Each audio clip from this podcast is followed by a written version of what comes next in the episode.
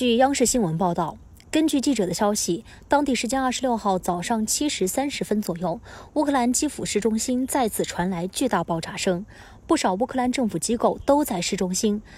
另有目击者称，在市中心的政府机构附近听到枪声。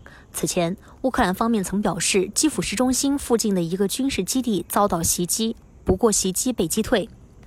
记者王静燕。